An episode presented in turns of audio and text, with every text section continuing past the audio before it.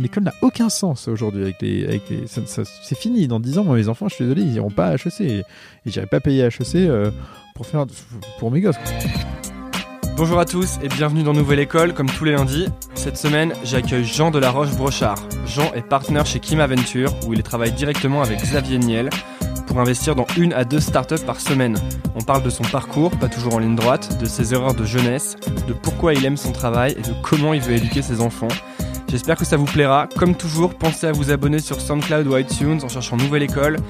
N'hésitez pas à laisser vos questions dans les commentaires ou toute remarque qui me permettrait d'améliorer le podcast pour vous puisqu'après tout, c'est aussi pour vous. Bonne écoute. On va commencer. Donc, euh. Bonjour à tous ceux qui écoutent. Je suis avec euh, Jean de la Roche-Brochard. Salut. Salut Jean. Euh, donc Jean, t'es partenaire chez Kima Venture. C'est euh, le fonds de notamment Xavier Niel. Ouais. Vous êtes un fonds que vous appelez Super Angel. Ouais, parce qu'il y a que Xavier qui finance. Ok. Et euh, vous investissez dans des startups, donc 2 à 3 par semaine, euh, 100 par an environ. Ouais, c'est ça.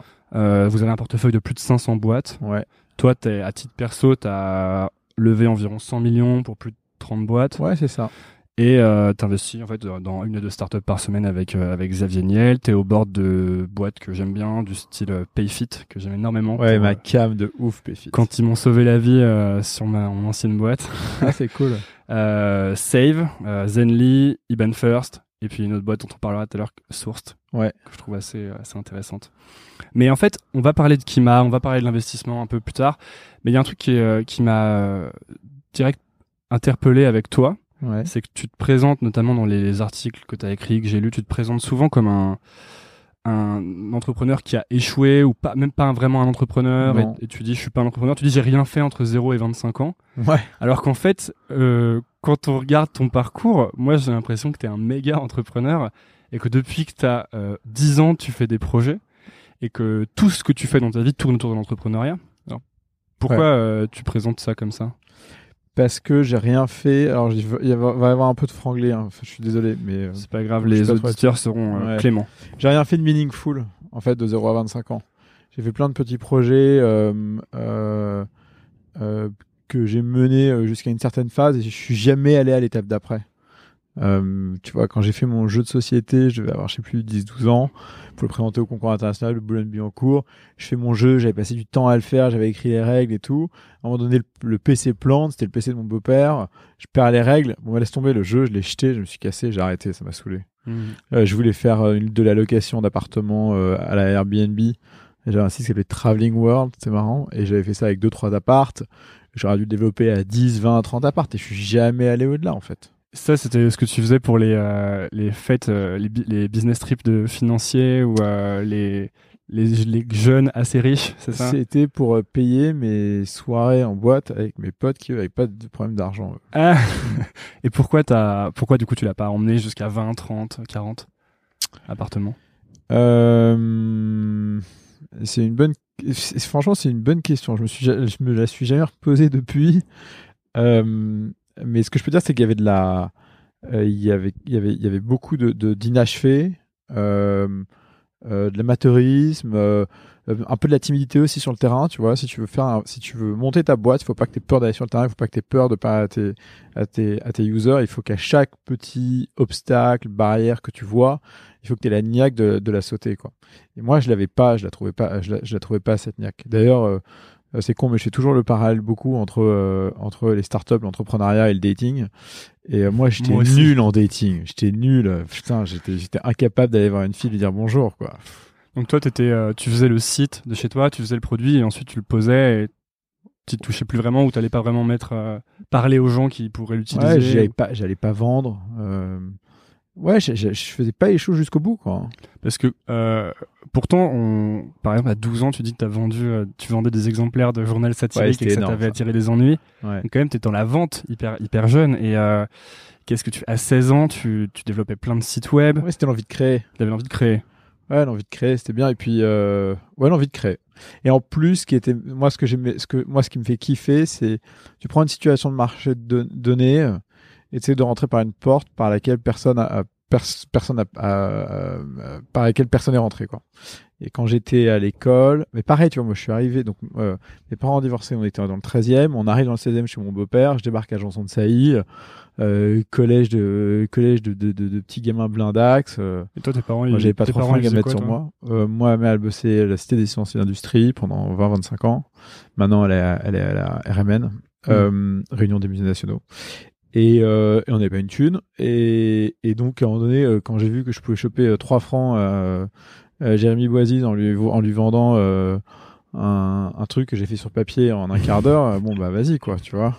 Et ça, ça t'a attiré des ennuis? Ouais, parce qu'en fait, le journal satirique, j'avais fait un, j'avais fait un espèce de, de, de, poème satirique sur une nana. Je ne mettais pas son nom, mais on savait qui c'était. je me suis fait choper par le proviseur et je me suis fait faire envoyer trois jours. C'était ton, ton face match. Euh, comment, comment ça s'appelle le truc Ouais, c'était mon face match. Ouais, Hot or Not. Ouais, c'est ça. Mais c'était pas Hot or Not son truc, parce or Not, c'est d'autres types qui l'avaient fait ensuite. Ouais, Zuckerberg, il avait un truc qui s'appelait euh, Face Match, je crois. Je sais pas. Mais donc le truc, c'est que je faisais ça et j'allais récupérer les articles. Euh, que je mettais, je les avais récupérés dans d'autres bouquins. Donc j'allais sur le petit Windows 95 de mon, de mon père, je tapais les articles, je les imprimais. J'avais tout fait chez mon père avec sa photocopieuse, son imprimante et tout. Donc moi, j'avais pas dépensé d'argent là-dessus. Tac, tac, j'avais, j'avais, j'avais agrafé tout ça et je les avais vendus à l'école euh, la semaine d'après. Donc tu vois, moi, ça me fait penser aux histoires des entrepreneurs américains qui ont leur stand de limonade et, euh, parce que moi, j'étais pas du tout dans les, j'avais même pas d'ordinateur en fait avant mes 15 ans. Et toi, tu baignais un peu déjà là-dedans assez tôt finalement parce que t'es, es, en fait euh, parce que mon père un jour est venu me voir. J'avais 15 ans. Et il m'a dit j'ai fait mon il a un restaurant et puis il a une maison dans le sud euh, avec de l'hébergement. Et il m'a dit j'ai fait le restaurant de mon j'ai fait le site de mon restaurant. Ça m'a coûté 30 000 francs. C'est hors de question que je dépense un centime pour le second site quoi. Donc voilà un bouquin. Lis-le démerde-toi et fais-moi un site. C'est comme ça que ça a site. et c'est là que tu as trouvé que tu pouvais acheter restaurant Paris sur euh, la guerre, mec. En fait, c'est dingue, c'est mon père, mais c'est même pas moi, c'est mon père un jour qui me dit Ouais, Jean m'a parlé d'un truc, euh, Google AdWords, il paraît que c'est dingue, tu peux acheter des mots-clés, ça finit ta visiteur sur ton site et tout. Et donc, on a juste pris les mots-clés restaurant Paris, restaurant romantique, restaurant romantique Paris, 5 cents du clic, on avait un formulaire de réservation, et je sais pas, on a dû générer, mais sans déconner, tu dépensais 10 000 et tu faisais du x10, x15, x20 en ROI, quoi. Et maintenant, ça coûterait, euh, je passe 10, 100 fois plus. Je sais pas, je cherche même pas à comprendre. On a arrêté au bout de quelques années, justement. C'était trop hmm. cher. Et du coup, ça aurait été quoi euh, Enfin, qu'est-ce que tu entends par quelque chose de, quand tu dis meaningful, donc il y a du sens ou bah, d'important, d'important ou qui a du sens? Lancer, si tu veux être ingénieur à un moment donné et lancer un micro projet comme ça, euh, ça peut, c'est à la portée de, de, tout le monde.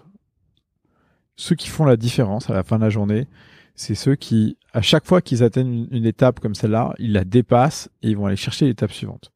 Et ça, c'est quelque chose que j'ai compris qu'après, quoi. Et hum, et, et, voilà. Et c'est de l'autodiscipline et et t'apprends euh, enfin et t'apprends en fait à, à enfin et t'apprends quoi. Mais euh, mais donc euh, ouais il y a rien de remarquable dans tous ces petits projets tous ces petits trucs parce que parce que je suis jamais allé au fond quoi au bout.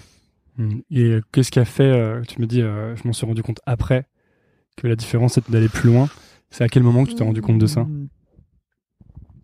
Je m'en suis rendu compte euh... Quand est-ce que je m'en suis rendu compte? Donc en fait, euh, 25 ans, j'ai commencé à faire de l'IPO sur Alternex dans un petit groupe qui s'appelait Avenir Finance Corporate. Euh, Lehman Brothers est tombé neuf mois plus tard. Comme moi, j'étais arrivé en stage, ils m'avaient embauché trois mois après. J'étais pas très cher, je bossais comme un taré parce que bah, je venais d'arriver, quoi, comme n'importe quel mec qui débarque. Euh, quand Lehman Brothers est tombé, dans mon département de 15 personnes, sur un groupe de 100, ils ont viré 14 personnes et je me suis retrouvé tout seul avec trois managing directors.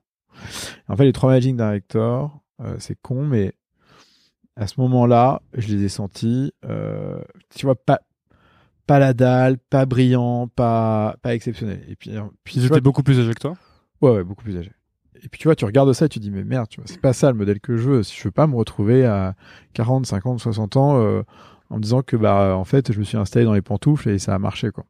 Donc j'ai quitté ça pour monter la boîte de conseil. Là, tu te retrouves confronté quand même au fait que tu vois, t'es payé par les acédiques très peu et qu'il va falloir que tu commences à engranger du cash pour pouvoir le mettre en banque, pour pouvoir te payer dans quelques temps. Moi, après, c'est con, mais ma femme euh, euh, est tombée enceinte en 2000, euh, en janvier 2010. Elle bossait chez Orange. Donc, t'avais 25, 26 ans? J'avais 26 ans, ouais. Donc, ma femme tombe enceinte, janvier 2010. elle bossait chez Orange. Elle venait donc, elle gagnait plus d'argent que moi. Hein. Je gagnais, je sais pas, je faisais 3000, 3500 euros par mois, je crois, net. Et donc tu fais un gosse, euh, t'achètes un appart, tu vois tes beaux-parents te disent ah faut que tu achètes un appart, t'achètes un appart. Est-ce Euh, que c'est quelque chose qui te, c'est quelque chose qui te stressait qu'elle gagne plus d'argent que toi à l'époque? Alors, aucune mais aucune importance. Ça. Ah ouais, Oh, zéro. Je suis jamais posé la question. Oui, parce que c'est un truc qui revient souvent. euh, Ah ouais, Moi, je trouve ça marrant moi les faux débats comme ça. Ouais, ça m'a ça me fait ni chaud ni froid. Ok. Euh, et donc bah tu vois donc t'achètes un appart, tu fais un gosse et en fait t'as une espèce de pression extérieure qui se crée et donc il y a deux choses dans ce cas-là. Soit cette pression extérieure tu tu tu, tu la tu vois tu la prends et elle te et elle te tu vois et ça devient un moteur et c'est cool. Soit tu la prends pas ou mal et euh, et puis bah écoute euh, je pense que c'est la merde quoi. Et moi ça m'a boosté grave. J'ai en fait j'ai adoré cette pression là. Et en fait, j'ai adoré cette pression-là parce que je me suis rendu compte que j'avais de la chance, tu vois. J'avais de la chance euh, parce que parce que j'habitais à Paris, euh, parce que euh, parce que j'avais des parents qui, euh, tu vois, enfin qui étaient à côté, euh, qui vivaient pas trop mal. j'ai des amis, j'ai une femme, j'ai des gosses. tu vois, enfin, la vie roule. j'ai pas à me plaindre. je sais m'exprimer, je sais bosser. donc je me suis dit putain, j'ai une chance de malade. Maintenant, il faut que je la prenne. C'est complètement con de la laisser, euh, tu vois, c'est complètement con de se laisser choper par de la médiocrité. Quand, quand t'as atteint le step 1, bah, c'est bon, il faut passer au step 2 maintenant. Hmm. Et d'ailleurs, ça a plutôt pas mal marché. Vous avez closé euh, quoi, 9 On a closé 9 deals les 18 premiers mois avec euh, mon associé de l'époque. Et ensuite, j'ai été spoté par un mec qui s'appelle Pascal Mercier, euh, qui lui fait des, fait des levées de fonds, mais depuis, euh, putain, c'est presque 20 ans, quoi. Mm. Et quand je, mais en fait, on s'est rencontrés au détour d'un tweet par hasard. Parce Ouais, en, en DM, en, en conversation privée, non? En fait, j'ai retweeté un truc et j'avais pas la place pour mettre son nom. donc Tu l'as pas viré. mentionné, c'est ça? Ouais. Il m'a dit ouais, Jean, euh, t'es gentil, euh, mais euh, si tu veux, quand tu me retweets, tu laisses mon nom quoi. J'ai dit ok. Donc j'ai rechangé mon tweet et il m'a dit bah by the way, viens prendre un café, euh, me raconter tes levées de fonds. J'ai pris un café avec lui. Au bout d'une demi-heure, il me dit bon, euh, donc c'est quoi la suite euh, pour toi? Et Je lui dis bah la suite c'est que le numéro un m'embauche, donc faut que tu m'embauches quoi. Et Tu lui euh, dis ça comme ça? Ouais. Ah, Mais à ce moment, t'avais encore ta boîte avec ton associé. Mais tu voulais bosser avec ce type. Ouais, je savais que. Euh... Donc, moi, j'étais dans un cycle court parce que j'avais commencé à bosser tard, vraiment bosser tard. Donc, je savais qu'il fallait que je fasse que tous les gens faisaient en 3 4 ans, il fallait que je le fasse en 2 euh, ou en moins que ça. Euh, D'ailleurs, mon beau-père, ça le rendait dingue. Euh, donc, le mari de ma mère, il disait Putain, mais Jean, mais t'as vu la gueule de ton CV Tu changes tous les deux ans, c'est quoi ce bordel? J'étais Bah ouais, mais on n'est plus dans une, on est plus dans une vie carriériste maintenant, quoi. Mm. Faut, faut avancer. Et donc, euh, je savais que le next step, c'était de, de bosser avec quelqu'un qui lui faisait le métier depuis longtemps, et qui, qui pouvait être mon mentor, quoi. Et Pascal était mon premier mentor, en fait, professionnel, pour de vrai. D'accord. Et euh, t'as bossé avec lui. beaucoup progressé avec lui. T'as beaucoup progressé avec lui. Ouais, énorme. Qu'est-ce que qu'est-ce qui t'a apporté? Euh, de la clarté dans la vision et dans l'exécution du métier. C'est quelqu'un d'extrêmement pragmatique euh, euh, et, et qui- et voilà qui pose toujours les bonnes questions, qui a une, une idée claire de ce qui, de des business, des gens et tout. Et donc bah, rien t'apprend par ce prisme-là. Mm. Et puis ensuite j'avais un vrai boss, tu vois, alors que j'avais jamais eu de vrai boss. Donc t'as un vrai boss, c'est un mec à qui tu rendais compte quoi. Pourtant, t'avais avais encore l'envie de créer à ce moment-là, puisque sur le côté, tu Ouais. t'es mis à lancer une nouvelle boîte. Euh, ouais, ouais, j'avais encore envie de créer. En fait, j'ai fait le deuil. de- Enfin, j'ai fait le deuil. Euh, j'ai accepté à 100% ma vocation euh, d'investisseur entre guillemets euh, à partir de 2014, je pense, un truc comme ça. Mais en fait, avant ça, ouais, j'ai créé une, une boîte qui s'appelait. J'ai vu le, son- le succès de Song Pop, qui était le euh, jeu euh, multiplayer asynchrone mobile sur les musiques le succès de Draw Something qui avait été racheté par Zynga. Et je me suis dit, bon, bah, euh, tu prends multiplayer asynchrone et tu l'attaches à quelque chose d'autre. Donc on avait fait ça sur les images. J'avais levé un petit seed, 70 000 balles, euh, avec des anciens clients. euh, Pendant que t'étais euh, dans, dans ton boulot. ouais, et avec l'accord de, de Pascal. D'accord. Euh, j'ai mis en place une team euh, et puis on a bossé sur ce projet-là euh, qui est sorti, euh, qui a marchoté, qui a jamais excellé. Et puis là, je pense que c'était aussi une autre leçon. C'était encore une fois, j'avais cherché un échappatoire en essayant de faire autre chose que je pouvais pas mener à bout parce que j'avais un métier à côté et c'était une connerie quoi. Pour- pourquoi tu penses que tu cherchais euh, des échappatoires comme ça? Je n'en ai strictement aucune idée.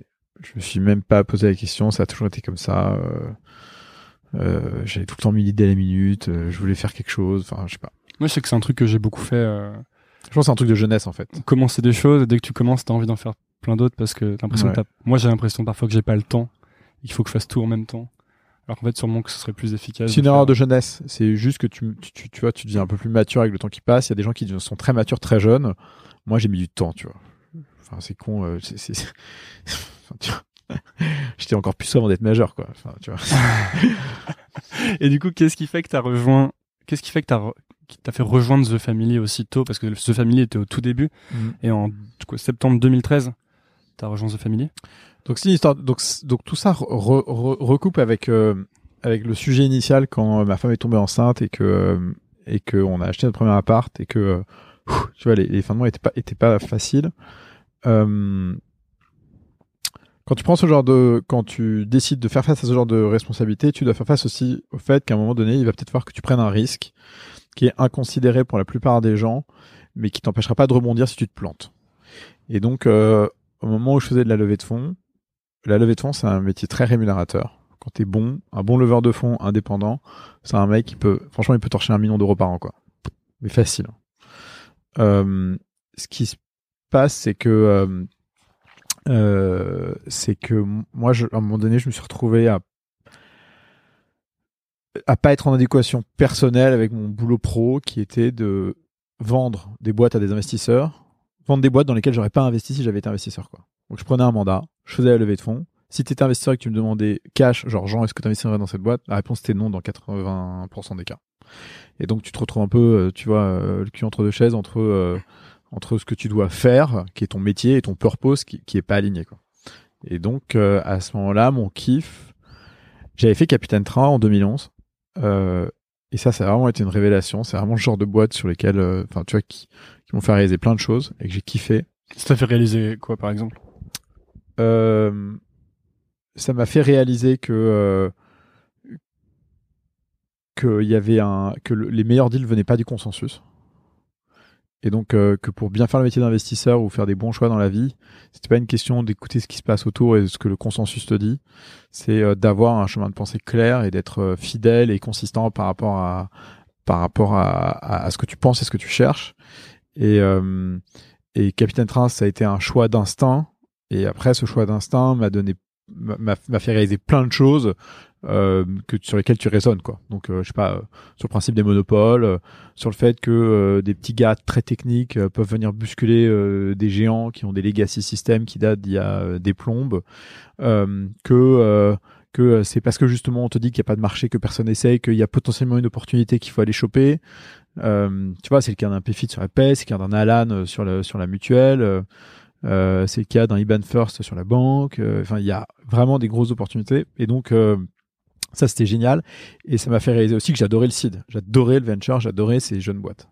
Et donc, en mars 2013, je me suis dit, bon, ok, là, j'en ai marre de faire le levée de fonds. Euh, j'ai envie de faire du seed, être investisseur en seed. Et à ce moment-là, Jérémy Berabit, qui m'a Ventures, qui donc qui gérait Kima Ventures, était en train d'embaucher deux associates, deux juniors.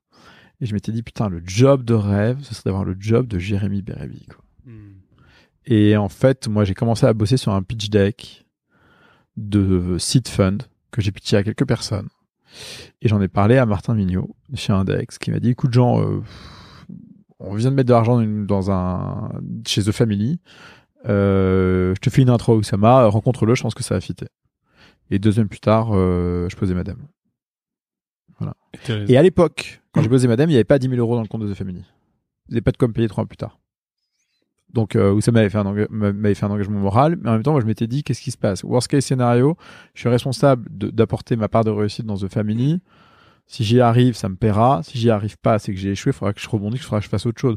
Bon, bah, c'est pas grave, tu vois, je ferai chauffeur Uber, je ferai serveur dans un restaurant, je ferai n'importe quoi qui me permettra de rebondir et de repartir après. Mais à un moment donné, il faut prendre des risques dans la vie, quoi. Ouais, donc le, les, les risques en fait t'ont jamais empêché de bouger, de prendre des décisions assez fortes. Non, et puis tu vois, c'est vrai, évidemment, je me serais frité avec ma femme, euh, on serait parti un peu en couille, mais bon, on avait un appart, on aurait pu le vendre. Tu vois, je pense qu'on aurait pu avoir euh, 3, 4, 5 ans euh, de, de, de, de, de vie euh, tranquille si vraiment il y avait eu un pépin. Et puis j'aurais recommencé la levée de fonds, tu vois, j'étais bon dans le métier, tu vois, la levée de fonds ça crache, donc euh, j'aurais refait ça. C'était pas, c'était, c'était pas, c'était un, un, un faux débat. Ok. Et donc t'es resté deux ans chez The Donc Family. deux ans chez The Family. Donc The Family, moi j'étais arrivé avec le avec l'idée de monter un site fund au sein de The Family qu'on a finalement pas fait. Pourquoi vous l'avez pas fait? Pourquoi on l'a pas fait? Parce que pour monter un site fund, il faut une équipe de gestion expérimenter des vétérans, etc. donc tu es obligé de composer avec des gens extérieurs au marché. Et nous, chez The Family, notre euh, conviction, c'était que les gens du marché euh, étaient pas adaptés à la nouvelle vague d'entrepreneurs et donc euh, que c'était un peu se prostituer que de vouloir recréer un fonds avec des vétérans du marché, quoi. Ça avait pas de sens. Hmm. Donc on s'est dit, ok, bon, bah, c'est pas grave, on va, on va plutôt aller bosser avec des business angels qu'on va faire rentrer euh, sous forme de syndicats dans les boîtes. Et donc moi, j'ai apporté la pratique de la pratique de levée de fonds chez chez The Family. J'ai présenté The Family et les entrepreneurs de The Family à tous les investisseurs de la place. Euh, après, on a fait coup d'état. J'ai fait coup d'état lever des fonds. Qu'est-ce qui t'a tiré à, l'origine dans The Family? Qui a fait que ça a L'authenticité. L'authenticité. En fait, le problème de tout marché, tout, toute activité liée à l'argent euh, se fait euh, cannibaliser par euh, j'arrive pas à trouver le mot, se fait cannibaliser par l'argent, par le vice de l'argent.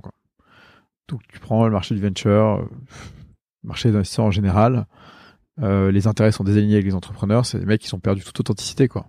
Ils vont toujours regarder leur intérêt avant de regarder l'intérêt de l'entrepreneur, euh, euh, ils vont rarement être alignés, euh, tu es dans un jeu de négo permanent alors que le but justement c'est de t'associer, c'est très très bizarre. C'est aussi pour ça que je voulais bosser avec euh, Xavier et, et au sein de Kima, parce qu'on est dans cette logique d'authenticité où nous, on, on, cherche à, à, à baquer et à accompagner des entrepreneurs.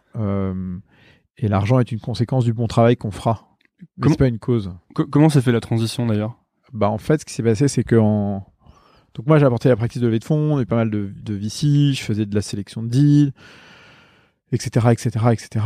Euh, et puis à un moment donné, bah, c'est con, mais moi, tu vois, j'ai des j'avais des cycles assez courts, deux ans, euh, où euh, je prenais un max de learning, et puis après, euh, je passais à la phase suivante. C'est comme ça que j'ai fait, euh, tu vois, un peu d'IPO perso, levée de fonds avec Pascal, puis The Family.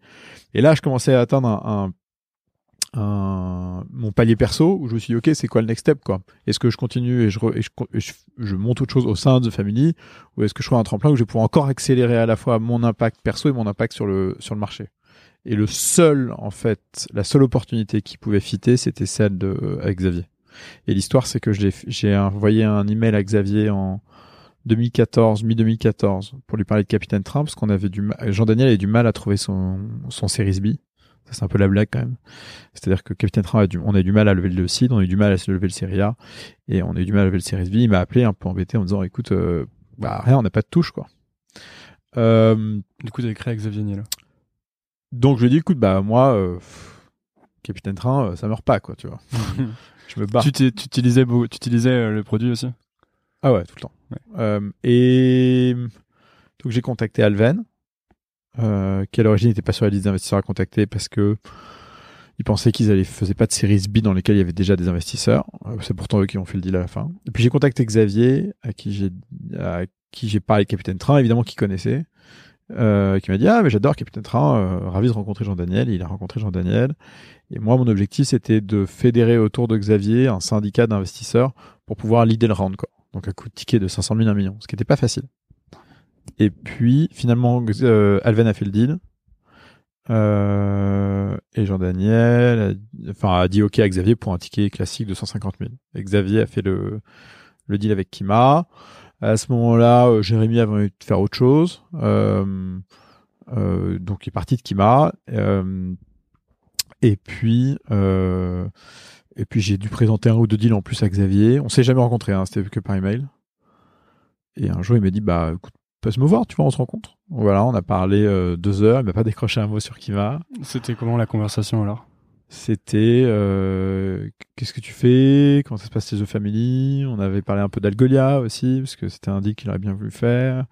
Euh, de la manière dont on faisait les choses chez The Family. Euh, je, sais plus, de plein de trucs, tu vois. Deux heures, assez cool, hyper détente. Et à la fin, j'ai à la fin, je lui dis bon, euh, mais euh, donc Kima, euh, c'est quoi la suite?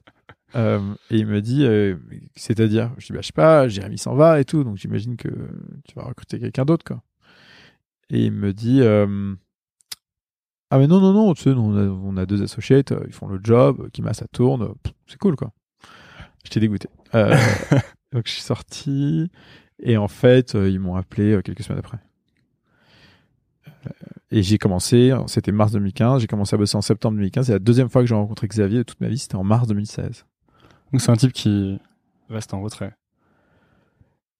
Euh, Est-ce que c'est un type qui reste en retrait? C'est un type discret, ça c'est sûr. Euh, et après, euh, tu, tu vois, je, je, je, je saurais pas quoi lui dire si je le voyais toutes les semaines, quoi. On s'en- on s'envoie beaucoup d'emails, on échange beaucoup.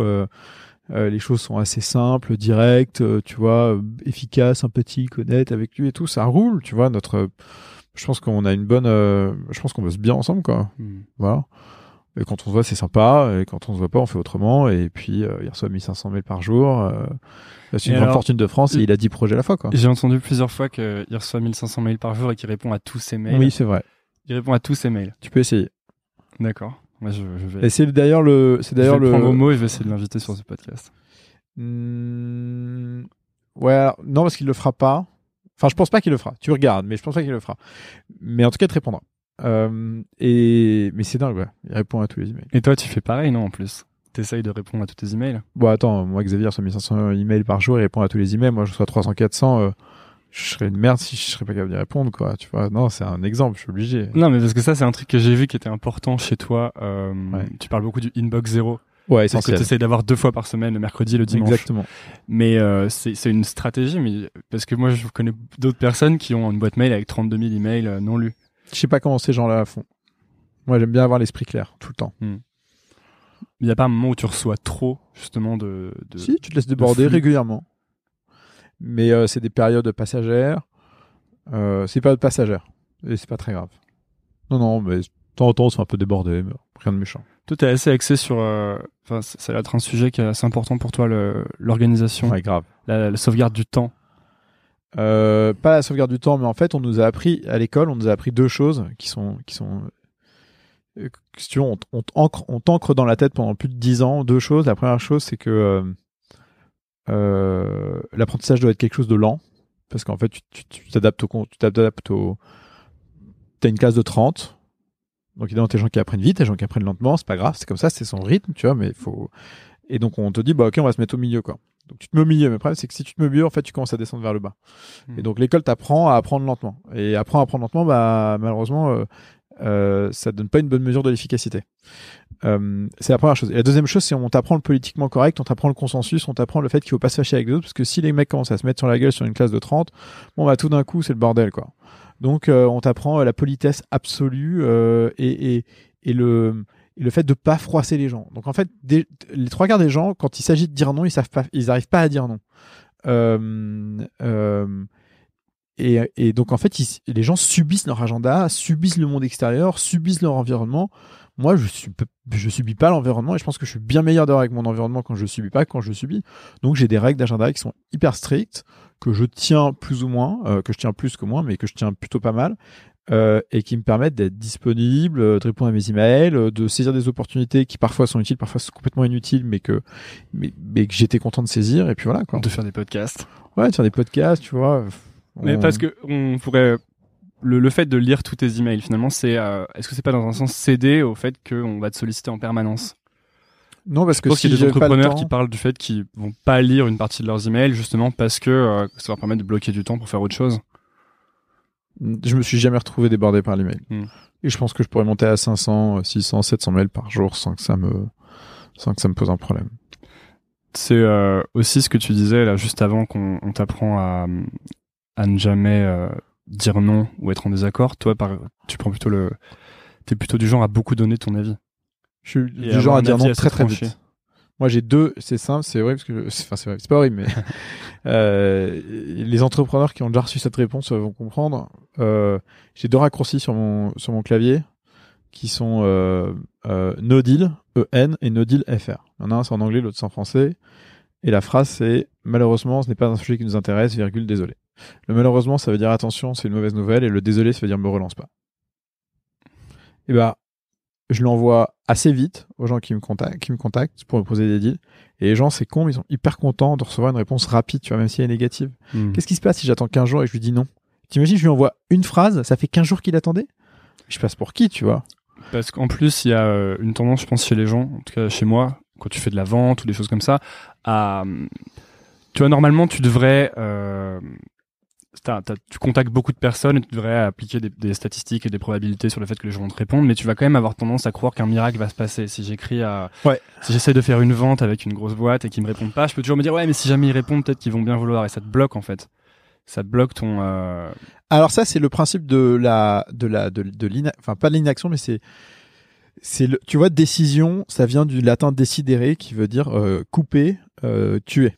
Euh, euh, gérer son inbox pour arriver à l'inbox zéro le, tous les mercredis soirs et le dimanche soir, euh, fixer des rendez-vous, dire non, euh, prendre des décisions, c'est mettre les choses derrière soi. Il faut mettre les choses derrière soi. Tu vois, rien de pire que lancer 100 perches en pending et attendre, et attendre que ça se passe. Hmm. C'est horrible. Toi, c'est quoi les moments de, du coup, vu que mercredi soir, dimanche soir, Ouais. t'as une box zéro, c'est quoi les moments où tu fais ton, où tu travailles le mieux, où t'es le plus productif? Le matin, Le matin je suis une machine le T'es matin. un lève-tôt, toi? Euh, non, Ah non, j'ai jamais été un 6h45 lève-tôt. quand tes enfants te réveillent, c'est ça En fait, j'étais pas un lève-tôt, moi, j'étais plutôt un, un lève-tard. Euh, et puis, euh, t'as des enfants, et puis, euh, quand ton fils aîné dort pas pendant deux ans, t'apprends à pas dormir. euh, donc, j'ai, donc, euh, donc, je me lève tôt parce que j'emmène les enfants à l'école et que je fais les biberons et que le deal avec ma, ma femme qui bosse pas depuis fin 2011 et qui s'occupe d'eux la plupart du temps. bon, bah, le deal le matin, c'est moi qui me lève, c'est moi qui fais les biberons, etc. Euh, et, et d'ailleurs, en fait, le, tout, toute cette partie organisation, c'est un, euh, c'est un workshop que je fais aux, étudiants de Lyon là depuis euh, depuis la saison dernière et que j'aime bien. Donc Lyon, qui est donc la formation. La formation de The Family euh, pour les employés de start-up. Et ce workshop, c'est comment s'organiser comme une machine pour vivre sa vie comme un humain. En fait, c'est exactement ça. Les gens me disent ouais, mais Jean, tes rendez-vous 40 minutes, c'est court, un call 20 minutes, c'est court. Euh, Comment ça, tu fais pas de déjeuner en dehors du bureau? Comment ça, tu prends pas de rendez-vous le matin? Comment ça, je sais pas quoi? Euh, mais c'est un peu, tu vois, euh, hyper machinal comme euh, comme routine. Je dis mais non, en fait, c'est parce que c'est hyper bien organisé, c'est parce que c'est discipliné que ça me donne du temps pour faire plein de trucs à côté et ça me laisse du temps aussi même pour sortir de cette routine sans me sentir coupable ou sans me faire déborder quoi. Et qu'est-ce que tu fais euh, de ton temps libre, du coup? Alors, en fait, le temps il est organisé rien parfois. ça m'arrive, euh, c'est assez sympa. Euh, non, le je prends pas de rendez-vous le matin, je prends pas de rendez-vous tous les mercredis pour euh, gérer les sujets de fond. Je fais une box zéro le mercredi soir, une box zéro le dimanche soir. Je fixe des rendez-vous de 40 minutes avec des slots de 20 minutes entre tous les rendez-vous parce que quand tu reçois des emails pendant que tu es en rendez-vous, si tu enchaînes les rendez-vous et que tu vois et tu vois la gueule de ton inbox entre les deux rendez-vous, tu es plus focus sur le rendez-vous d'après quoi. Donc je veux toujours avoir un peu de balance pour pouvoir gérer les petites urgences euh, entre deux rendez-vous. C'est ce que tu dis aussi pour les board meetings, de faire des sessions de 45 minutes Obligé. et de couper entre les 45 minutes Ouais. parce que les gens vont perdre l'attention sinon. Exactement, c'est essentiel ça. Euh, et euh, après des calls de 20 minutes, des rendez-vous qu'entre 14h et 17h, jamais après, parce qu'après 17h, je suis une loc. Et donc c'est parce que je suis une loc à partir de 17h que je fais les, les tout doux euh, un peu euh, longue traîne qui sont là, qu'il faut que je qu'il faut que je torche. Par Euh, exemple, classer les emails le mercredi et le dimanche. Ouais, non, je fais ça le soir. Ouais. Je me cale à 21h devant mon ordinateur le mercredi, dimanche soir. Euh, non, à partir de 17h, je fais de la lecture. Tous les sujets que je regarde et qui m'intéressent, je les mets dans Pocket. Afin de les sauvegarder. Et je les lis, et je les lis que en fin de journée à partir de 17h. Euh, c'est là que je regarde le deal flow. Euh, euh, et je fais pas de déjeuner en dehors du bureau. Je fais que deux déjeuners avec des gens extérieurs et tout le temps au bureau Par semaine. par semaine. Hmm. Et en fait, tout ça, c'est des règles qui se sont accumulées les unes à côté des autres ou au-dessus des autres ou peu importe euh, depuis que je suis chez Kima. Je suis arrivé chez Kima, je me suis fait éclater par le deal flow. Je me suis dit oh merde, qu'est-ce que je fais là? Il y avait trop de boulot. En fait, Vous êtes une petite équipe. t'as plein de boîtes. Tu vois, dans le deal flow, t'as 400, 500 boîtes par semaine. Tu les tries, tu les tries, tu les tries. Puis, ah, c'est sympa, ah, c'est sympa, ah, c'est sympa, c'est sympa. Tu commences à prendre des rendez-vous. Puis, ton, en fait, ton agenda, ça devient, mais, tu vois, tu stack up, mais des tonnes de rendez-vous, tu vois plein de gens, et t'es pas, t'es pas, et tu fais pas mieux le boulot pour autant. Au contraire, tu vois, t'as, t'as l'esprit hyper busy. Et tu dis, ok, bon, ça, c'est plus possible. Donc, euh, il faut que je trouve des, des slots. Et donc, tu t'organises, tu vois. Donc, t'enlèves les slots du matin pour pouvoir être euh, efficace, que c'est là que t'es, c'est là que moi je suis efficace en tout cas. Et puis, euh, à un moment donné, tu te rends compte que t'as beau faire ça, bah, tes rendez-vous, ça veut dire qu'ils sont bookés 4 semaines à l'avance. Mais qui book tes rendez-vous 4 semaines à l'avance, tu vois? Euh, j'ai entendu que euh, euh, voilà, je, je perds son nom, l'investisseur Warren Buffett. Ouais. Si tu veux prendre un rendez-vous avec lui, il faut le prendre la veille. Et en fait, il y a jamais, il ne va programmer un rendez-vous pour la semaine prochaine, pour dans deux semaines, pour dans un mois. Il faudra toujours l'appeler la veille. Et la veille, si tu l'appelles, il va dire est-ce que j'ai envie de le voir demain? Oui, non, et le mettre sur son agenda. Ouais, c'est à peu près ça chez moi. Euh, je suis plutôt avec un, je suis plutôt avec un jour parce que j'aime pas me faire. euh, Enfin, j'ai- j'aime bien avoir une bonne visibilité de l'agenda qui vient dans la semaine. En- J'aime pas trop fixer des trucs de 9 minutes. Ça arrive, mais pas trop. Ouais, en plus, tes priorités et ton état d'esprit changent en permanence. Donc, quand tu prévois un truc pendant trop longtemps, il y a de fortes chances que le jour où tu arrives au rendez-vous, t'aies plus envie de le faire. Entièrement d'accord. Et donc tu vois, Julie, euh, l'assistante, elle a interdiction de fixer des meetings après deux semaines. Et si j'ai des et si j'ai trop de rendez-vous et qu'elle oublie de fixer des rendez-vous après deux semaines, c'est-à-dire que j'ai pris trop de rendez-vous. Hmm. Ça, je me suis mal organisé. Alors, vous avez une manière euh, particulière en plus de fonctionner chez Kima parce que vous êtes une toute petite équipe. Vous Quatre. êtes quatre. Ouais. Et, euh, et du coup, vous avez un peu euh, start-upisé ou productisé votre euh, votre fonds. Productisé à mort. Voilà. Et vous Mhm. avez donc euh, comment le vous avez plusieurs produits, Ouais, mais vous avez surtout vous avez Kima Lab, c'est pour gérer la partie deal flow. tout à fait. Donc ça, c'est une plateforme. Ouais. Et vous avez euh, un autre, un autre truc qui s'appelle Kima Forward, Ouais. qui est pour euh, Portfolio management. portfolio management. Et euh, vous avez un système aussi d'introduction. Ouais, qui est dans Forward et qui est un système d'introduction anonymisé. Alors attends, long story short, comme on voit 400 deals par semaine, qu'on fait un deal tous les trois jours, qu'on a 500 boîtes dans le portefeuille, et que notre métier, euh, ou plutôt que la que la renommée de Kima va passer par sa réputation et non pas par sa performance, parce que c'est comme ça que ça fonctionne un fonds de seed. Surtout que nous, on investit qu'une seule fois, on réinvestit pas dans les boîtes. Euh, il faut qu'on trouve un moyen d'accompagner. Tous les VC disent à leurs entrepreneurs qu'ils rencontrent, nous, au-delà du capital, nous allons euh, vous apporter de l'accompagnement. Bon, d'abord, c'est mytho. Euh, parce qu'ils n'ont pas le temps, parce que leur métier, c'est d'investir. Mathématiquement, c'est pas possible. Ouais. Non, mais que- mathématiquement, c'est pas possible. Et puis, et puis putain, faut savoir ce que tu fais dans la vie, quoi. Soit t'es investisseur, soit t'es opérateur, mais dis pas que t'es investisseur et, et que tu vas supporter les boîtes dans leur développement. Les boîtes, elles ont un milliard de trucs à gérer. L'impact d'un VC, il est très faible, quoi. Donc, faut savoir dans quoi t'as un impact. Moi, je pense qu'un VC, il a de l'impact pour euh, accélérer l'accès à des ressources euh, auxquelles les entrepreneurs n'auraient pas pensé, pour les connecter à des gens qui sont passés par leur sujet et qui vont pouvoir les accompagner et qui vont pouvoir. euh, et, je pense que le VC au-delà du capital, c'est quelqu'un qui qui est un altruiste, tu vois, qui à un moment donné prend l'entrepreneur et dit viens, on va se poser, on va poser la situation et je vais essayer de t'éclaircir le paysage pour que tu vois clair dans ce que tu dois faire demain. Et c'est ça le boulot d'un VC, euh, c'est pas euh, de, de, de c'est pas d'opérer quoi.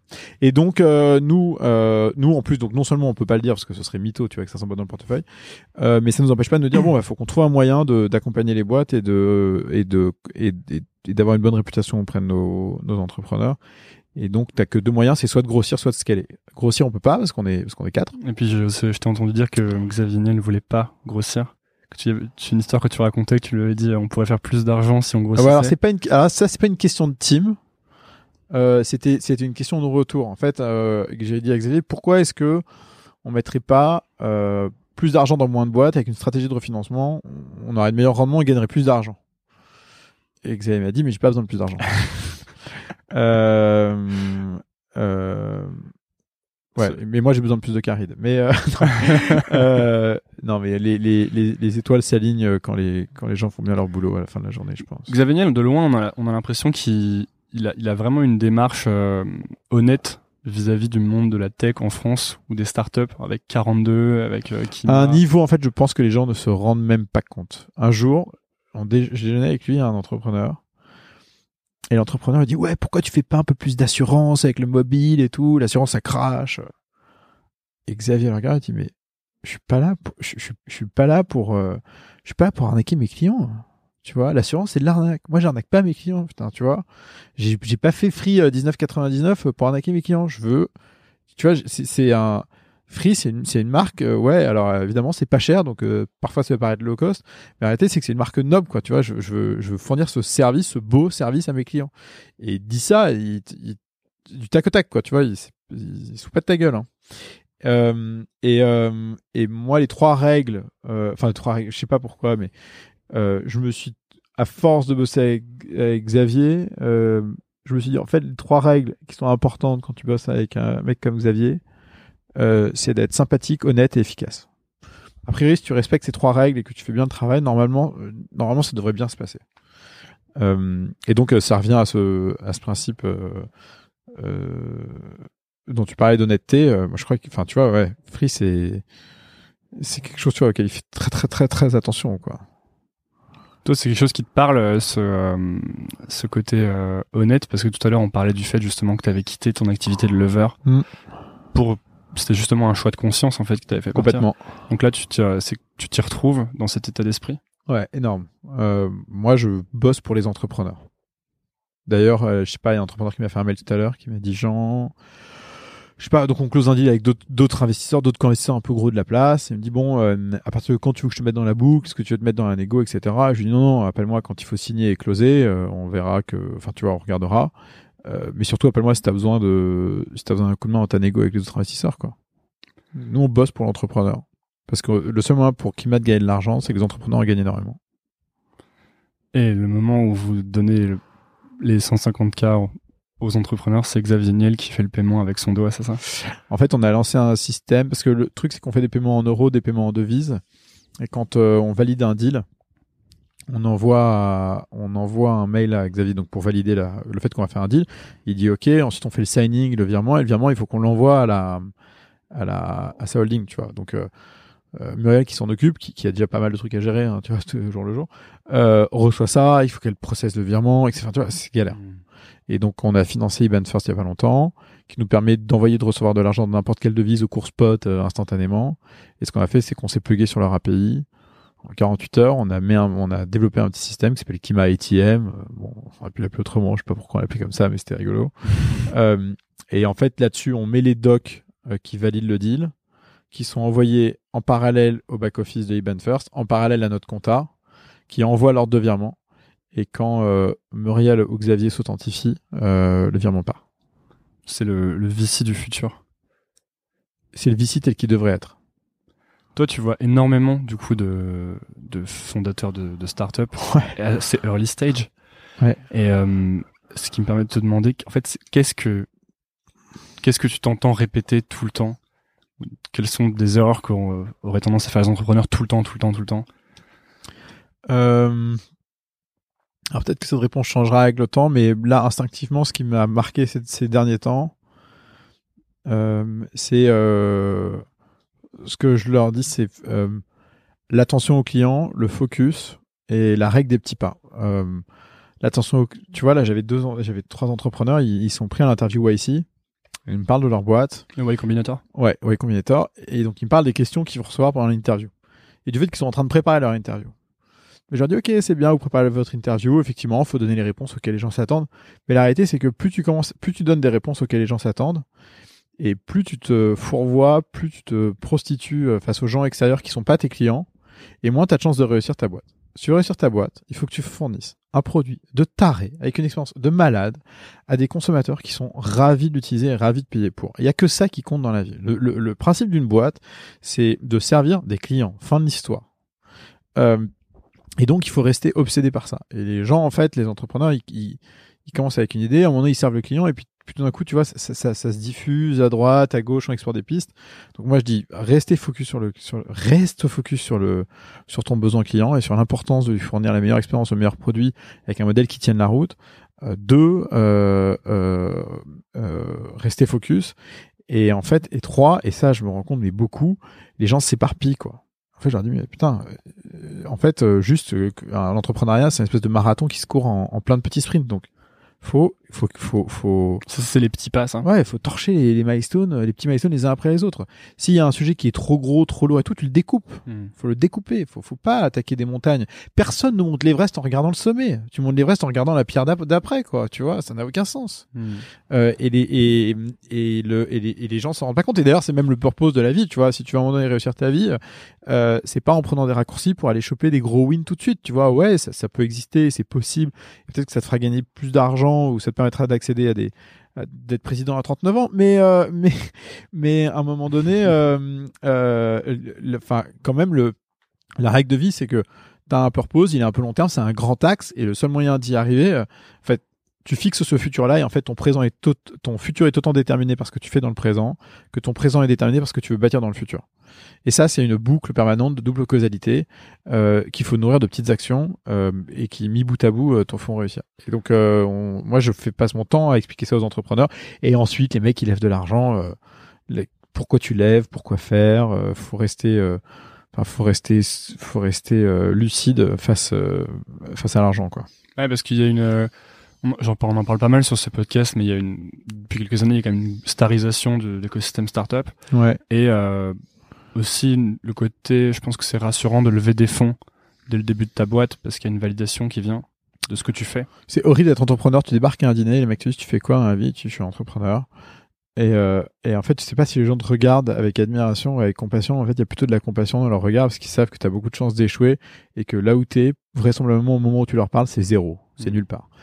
Et, euh, et puis un jour, euh, il y a BFM TV qui t'appelle, qui te demande de faire le morning et puis euh, tu postes ça. Puis, puis, puis tu vois, ils t'ont bien maquillé, puis tu as une bonne gueule à la télé. Et puis tu- putain, c'est marrant. euh, T'as bien répondu aux questions. Mais en fait, c'est normal, c'est le métier du journaliste de te poser des questions auxquelles tu vas bien répondre parce que lui, son métier, c'est de s'assurer que le show, il tourne, quoi. Mm. Euh, et tu te laisses emporter, quoi. Tu te laisses griser par ça. Et effectivement, euh, euh, c'est un piège. Moi, les boîtes qui marchent le mieux chez moi, c'est les moins médiatiques. Euh, et c'est les quatre boîtes dans lesquelles on est au board, là, qui cartonnent. Et c'est un carnage. Elles marchent super bien. Et ils n'ont pas besoin de ça. Ils vont chercher la satisfaction chez le client, pas chez le média. Hmm. Il y a un autre truc que tu disais qui était intéressant, je trouvais, c'est de rester concentré sur ce que tu appelles leur primitive Ouais. aux boîtes. On- moi, je t'ai entendu parler de ça par rapport à, à Facebook et Snapchat et au fait que Snapchat ils sont restés focus sur leur caméra et sur leur produit, qui est Ouais. leur corps produit. Et euh, Facebook ont une tendance en ce moment à faire tout et n'importe quoi. Bah, Facebook maintenant est un gros bousin, donc en fait tu es sur un play stratégique où, euh, où euh, si tu fais tes produits en fonction, de- enfin si tu fais tes produits pour servir ton consommateur de la plus belle manière qui soit, tu feras pas les niveaux de croissance qui sont exigés par le marché. Donc aujourd'hui ils sont obligés de faire des plays stratégiques qui sont beaucoup plus violents, euh, d'où leur play plateforme sur Messenger, d'où leur play plateforme sur la VR. Ouais, euh, c'est- copie des stories. ouais, ouais, c'est un peu salace. Mais bon, euh, c'est comme ça qu'ils vont faire du cash, quoi. Et donc la primitive. Donc en fait, ce que je dis à toutes nos boîtes consumer, euh, c'est de se concentrer sur trois choses et de jamais les oublier, de passer et de et de et d'essayer de de les de les reprendre de manière régulière. C'est narrative, primitive, enablers. Et pour la faire courte, la narrative, c'est quel est le comportement durable, profond et authentique euh, euh, sur lequel euh, tu, tu bâtis ton produit et l'usage de tes consommateurs. Et ça, c'est hyper important parce que c'est le seul moyen de faire quelque chose qui, qui, qui est profond dans la, qui, qui marche dans la durée, tu vois. Donc, par exemple, euh, Tinder, c'est l'ego. Et, Tinder, c'est l'ego, ouais. Euh, Snapchat, c'est l'authenticité, c'est la réalité. Euh, parce que t'es en, t'es en, en fait, euh, t'as pas de mesure de popularité, elle n'est que pour toi sur Snapchat. Parce que les gens voient pas combien de personnes ont vu tes, Hmm. tes stories. Et Instagram, ce serait quoi la perfection? Ouais, c'est ça. Ah. Complètement. Bah, juste. Ouais, exactement ça. Euh, et donc, euh, et donc, euh, donc cette narrative, c'est, tu penses à une toile d'araignée. La primitive, c'est ce qui est au corps. Et, en fait, la primitive, c'est quelque chose qui doit se, su- se suffire à elle-même. Tu vois, chez Snap, c'était la caméra éphémère. Chez Snap, chez Instagram, c'est le filtre. Chez Tinder, c'est le match. Chez Facebook, c'est le newsfeed. C'est ça la primitive de ces boîtes-là. Et si tu regardes toutes ces boîtes, elles passent leur temps à améliorer cette primitive, tu vois, à la, à la, à la, à la renforcer. Et souvent, les entrepreneurs, en fait, ils, ils, ils chopent cette primitive de manière un peu inconsciente. Ils, ils buildent de manière aussi tout autant inconsciente, en fait, la narrative autour de la primitive qu'ils ont, qu'ils ont craqué. Mais en fait, très vite, ils s'éparpillent dans les enablers. Or, les enablers, ce ne sont que des features dont le but est d'harmoniser, d'améliorer, de renforcer euh, euh, l'expérience autour de la primitive pour que la narrative s'exprime de manière hyper forte. Donc dans mon cas, la primitive, ce serait les épisodes audio, les podcasts. Si je devais prendre Nouvelle École comme une, comme une start-up, par exemple. Parce qu'il y a plein de choses qui vont à côté. Il peut y avoir des articles, il peut y avoir... Euh... alors, non, mais d'a- Enfin ouais, d'abord c'est- quoi- la, la narrative sur euh, sur un sujet comme le tien? Sortez des sentiers battus.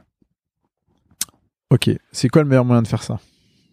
D'inspirer les gens et d'élargir leur perspective en justement leur apportant plein de perspectives différentes. Ok, donc donc si ça se trouve c'est pas le podcast, c'est le, f- enfin c'est plutôt le format quoi. Mm. Et, ça- et le format aujourd'hui tu utilises le podcast parce que c'est un format qui euh, qui peut-être est le mieux identifié, le plus pratique, etc. Si ça se trouve demain, euh, tu vas te retrouver à faire euh, comme plutôt à la startup Begins des épisodes un peu plus courts parce que le l'attention span des gens est plus est Mm. plus court, tu vois. Euh, tu vois Black Pills, ce qu'ils ont fait? Black Pills, c'est le espèce de Netflix mobile euh, fait par Daniel Marelli et, Patrick Holtzman, euh, qui est financé par Xavier Niel. Et ils font des mini-séries de 10 épisodes de 10 minutes chacun, que sur mobile, et c'est très orienté millennials.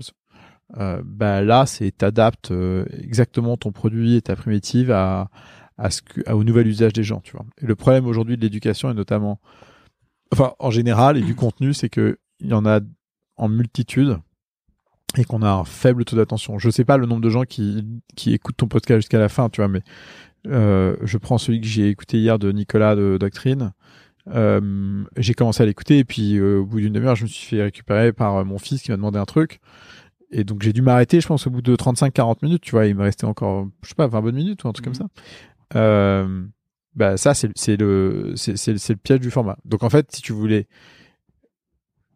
améliorer, renforcer, euh, travailler ta primitive, tu chercherais le format le plus idéal pour justement débloquer cette cette connaissance de la manière la plus la plus la plus forte qui soit. Quoi.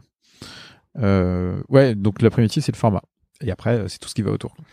Euh, pour euh, parce que là on est déjà à 50 minutes. Ouais, désolé. Mais non, mais c'est bien. Euh, juste pour parler euh, futur et tendance, vu que toi t'investis. Ouais. Euh, c'est c'est laquelle la plus grosse macro tendance Enfin, je sais pas, est-ce que c'est la VR, la réalité augmentée pour toi Quelle est la, vraiment la tendance qui va Euh, les les deux grosses tendances qui maintenant sont évidentes quoi. Alors le machine learning et l'AI aussi peut-être. Ouais, l'AI, mais l'AI au sens euh, au sens généraliste, euh, c'est-à-dire actionner, tu vois. Euh, Do- Nicolas Doctrine parlait beaucoup d'AI dans son dans dans dans dans, le podcast. C'est c'est un peu un abus de langage en fait, parce que c'est plutôt du machine learning et c'est Mm. plutôt, de la euh, tu vois, c'est euh, enfin c'est de l'engineering euh, assez classique quoi. L'AI c'est c'est quand c'est quand la machine surpasse l'humain euh, dans, dans le dans le dans l'interprétation d'une information quoi. Ça c'est ultra violent comme euh, comme euh, c'est ultra violent. Bah, D'ailleurs justement, il Ouais. y a une boîte de ton de, dans de laquelle tu es au board qui s'appelle euh, Sourced. ouais. Et en fait, ce qu'ils font, c'est que euh, c'est le code qui t'aide à coder quoi. Ouais, c'est exactement ça. Et donc, ce qui nous amène à penser que ça va être le code qui écrit le code tout seul au bout d'un moment. C'est exactement ça et c'est important parce qu'en fait les les développeurs passent un je sais pas si c'est réel mais en gros c'est 70-80% de leur temps à architecturer et à concevoir et que 20 à 30% de leur temps à coder. Mhm. Et donc euh, le temps que tu passes à, à, à- c'est comme la lecture rapide, tu vois. Si j'avais une méthode pour te concentrer de manière certaine pour que tu puisses faire de la lecture rapide, les gens ne feraient que de la lecture rapide. Parce que c'est un moyen beaucoup plus efficace de mémoriser, beaucoup plus fort, parce que ton attention est extrêmement forte, quoi. Euh, ça a le même impact que de la lecture lente 5 fois moins vite. Alors pourquoi est-ce qu'on lit pas 5 fois plus vite, tu vois? C'est débile. Bah rien, parce qu'en fait, t'as pas le tool pour le faire. Euh, bah sur le code, euh, t'as un peu cet effet-là. Euh, si j'étais capable de te faire comme SwiftKey, de te dire le prochain mot qu'il faut que tu mettes, et qu'en fait ton cerveau est juste à processer faire ah oui bien sûr, tac tac, et donc et bah tu serais beaucoup plus rapide. Et donc pendant que tu codes euh, tu arriverais beaucoup plus facile à avoir la représentation de ce que tu es en train de faire. Et donc le principe de source et ça c'est de la vraie AI euh, ils analysent le code source des développeurs du monde entier qui clusterisent. Alors le cluster c'est un truc hyper important dans les réseaux de neurones parce que quand tu fais de l'AI on dit souvent plus le set de data est important et plus tu arrives à, à développer des règles qui permettent à l'AI d'être performante. En fait c'est pas vrai parce que plus le set de data est important et plus, en fait, oui, c'est vrai pour euh, pour traiter la donnée, mais la réalité c'est que il faut que tes règles s'appliquent sur des clusters qui soient plus petits, parce que plus ton cluster est gros, plus tes marges d'erreur sont fortes, et en fait, une erreur fois une erreur fois une erreur fois une erreur, à la fin, ça fait zéro, quoi. Mm. Euh, et donc, euh, ce que fait ce que fait Source, c'est qu'il clusterise les euh, il clusterise le code des développeurs du monde entier euh, en fonction de, je sais pas moi, cybersécurité, euh, plein de trucs. Tu as des milliers de, de, de, de thèmes. Euh, il crée des modèles uniques. Euh, donc par exemple, tu prends Docker, les 40 gigas de Docker, c'est rentré dans un modèle source.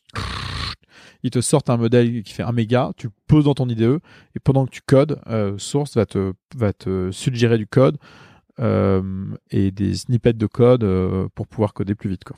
Et euh, toi, t'as as trois enfants? Ouais. Et est-ce que c'est un truc qui t'inquiète pour tes enfants plus tard, le fait que justement on arrive à un stade où les machines commencent à vraiment faire le boulot des humains? Non, non, pas, pas, euh, pas du tout. Par contre, euh, ce qui est sûr, c'est que comme l'éducation est, comme l'éducation actuelle, euh, comme l'éducation actuelle est, est, et, et même juste globalement la société est en retard sur euh, sur ce qui est en train de se passer, quoi. Euh, ça va être Enfin, j'esp- j'espère que ça va pas être trop violent et que ça va se faire de manière assez naturelle. Moi, je suis persuadé que mes enfants font pas d'études, par exemple. Tu, que tu les enverras pas à l'université ou. euh, Non, ça n'a aucun sens. En fait, la seule raison pour laquelle t'emmènes les, t'emmènes les gens à l'université, c'est pour qu'ils se retrouvent entre pairs et qu'ils se stimulent et qu'ils aient affaire à des professeurs qui leur donnent la connaissance. Le- le- les gens, ils vont à Stanford, pas pour les cours de Stanford, les cours de Stanford, ils sont sur, ils sont sur, sur, euh, sur les, sur les différentes plateformes, etc. Ils vont pour se retrouver entre pairs, pour se stimuler parce que euh, c'est de là d'où, d'où, germent le, le- les projets, etc. Et bah, je pense que demain, Stanford ne sera qu'un, qu'un enabler physique de quelque chose qui existera et qu'en fait tu prendras euh, 2000 200 000 personnes qui à un moment donné euh, enfin ouais enfin, c'est- ça n'a ça- l'école n'a aucun sens aujourd'hui avec les avec les c'est fini dans 10 ans moi mes enfants je suis désolé ils iront pas à HEC et, et j'irai pas payer HEC euh, pour faire pour mes gosses quoi c'est mort euh, tu, feras comme. Tu penses que tu feras comment du coup? Déjà, mon rêve aujourd'hui, ça aurait été capable de pouvoir faire du homeschooling en partie et avoir des activités beaucoup plus en groupe qui, qui justement soient centrées autour de la dynamique de groupe. Tu vois, dans un- il y a un, un bouquin qui est exceptionnel que m'a conseillé Firmin, euh, le mec de PFIT, qui s'appelle The Five Dysfunctions of a Team, qui explique des dysfonctions euh, qui arrivent dans les dans les dans les boîtes à partir de 20 30 personnes et, et- plus et qui sont des problématiques de base euh, sur euh, le fait que les gens se font pas confiance, comme ils se font pas confiance, ils osent pas rentrer en conflit, comme ils osent pas rentrer dans le conflit, bah ils se rendent pas accountable pour les actions qu'ils font, euh, etc., etc. Euh, et, et la dynamique du groupe, elle, elle sert à ça et c'est important que les enfants en prennent conscience très tôt. Euh, à l'école, les enfants entre eux, ils sont, ils sont, ils sont, franchement, ils sont cruels quoi. C'est chaud. Euh, et, et le et les et les, les profs euh, gèrent l'école comme une espèce, la classe comme une espèce de grand groupe euh, euh, mais, mais très homogène quoi. Et en fait, on, on, on bosse pas du tout les principes de trust, euh, enfin de confiance, euh, de la de, de, de tout ce qui peut y avoir de sain dans le conflit, euh, de s'entraider, de se rendre euh, responsable l'un vis-à-vis de l'autre, etc. Et franchement, si on faisait ça très tôt, mais ça changerait, ça changerait même la dynamique de la société. On n'aurait pas des, des on n'aurait pas des, des on n'aurait pas des situations, tu vois. euh, euh, complètement aberrantes comme celles qu'on a aujourd'hui euh, dans les élections, que ce soit aux États-Unis ou en France ou ailleurs, quoi. Donc il manque une, il manque dans l'éducation euh, cette, cette, cette dynamique de groupe. Euh, de la même manière qu'aux États-Unis, ils ont quelque chose qui est très bien, mais qui, mais qui, mais qui pousse un peu fort, c'est euh, le lundi matin, euh, les gens viennent pitcher le week-end, tu vois. Les entrepreneurs, c'est des pitchers de rêve. Hmm. Euh, moi, je vois, mon, mes enfants, ils partent aux États-Unis deux, trois mois par an. Et voilà, ils pitchent mieux que les autres, tu vois. Ils sont en storytelling, ils expliquent et tout. Tu rajoutes à ça la dynamique de groupe, à mon avis, tu fais un carnage, quoi. Les Américains, ils ont cette différence euh, par rapport aux Français qu'ils ils apprennent vraiment à se vendre en permanence. Ouais. Et qu'en fait, quand tu vas aux États-Unis, tout le monde euh, fait un truc génial dans la vie. Tu parles aux- Ouais. aux gens et ils disent oh, moi je suis artiste, euh, moi je fais des vidéos, moi je monte une boîte. Et moi, quand la première fois que j'y suis allé à, à- donc à San Francisco il y a quelques années, je me suis dit voilà, mais moi je suis une, je suis une merde, c'est marrant. je fais rien du tout. Et, Et, ils t'ont dit euh, qu'ils étaient malheureux aussi ou pas? Je l'ai su un peu plus tard. Ouais, c'est marrant ça. Euh, comment, euh, bon, pour finir, mais euh, comment tu fais toi pour mesurer ton progrès? Pour te ou pour te dire que tu fais du bon travail ou que t'es performant? Euh, la mesure du progrès, c'est vaincre euh, ses inefficiences et, euh, et jamais se contenter de, ce qui est dans ton agenda euh, classique. Moi, j'ai un, mandat qui est de faire 100 deals par an euh, dans le monde entier et de préserver la réputation de Kima et de Xavier par extension. Euh, ça me suffit pas, quoi. C'est pour ça qu'on fait Kima Forward, c'est pour ça que Rose bosse sur Kima Circles, c'est pour ça qu'Alexis bâtit les outils. Euh, euh, c'est pour ça qu'on a fait des deals de Serie A avec euh, Xavier. euh, euh, et en fait, si à un moment donné, je me rends compte que un mois donné, on n'a pas progressé, on n'a pas fait quelque chose de plus par rapport au mois suivant, bah c'est qu'on n'est pas dans le progrès, quoi. C'est c'est tout simple. Hein. Si, euh, si je te dis, euh, ça c'est les questions que j'ai piquées sur des podcasts américains. Vas-y, vas-y, vas-y. Si je te dis succès, tu penses à quoi? À qui? En premier Oh putain, j'en ai aucune idée. Je, je- ah. Euh, En plus, je n'ai- je je- j'aime pas ce mot succès parce que il est souvent relié à une perception qu'ont les gens de quelqu'un d'autre. Alors que le succès, c'est quelque chose qui doit être personnel. Le succès, ça peut être euh, un agriculteur qui fait de beaux légumes, et le succès, ça peut être euh, un businessman euh, comme Xavier Niel qui a monté énormément de choses, quoi. Donc c'est intérieur. Ouais, C'est intérieur, ouais. Complètement. Tu disais que entre 25 et 30 ans, tu, tu, tu savais pas vraiment ce que tu allais faire de ta vie ou ce que tu voulais faire. Ouais. Et euh, maintenant, c'est mieux. Tu sais mieux. Maintenant, déjà, euh, je me défocus pas sur des. euh, je- J'entreprends plus. C'est fini.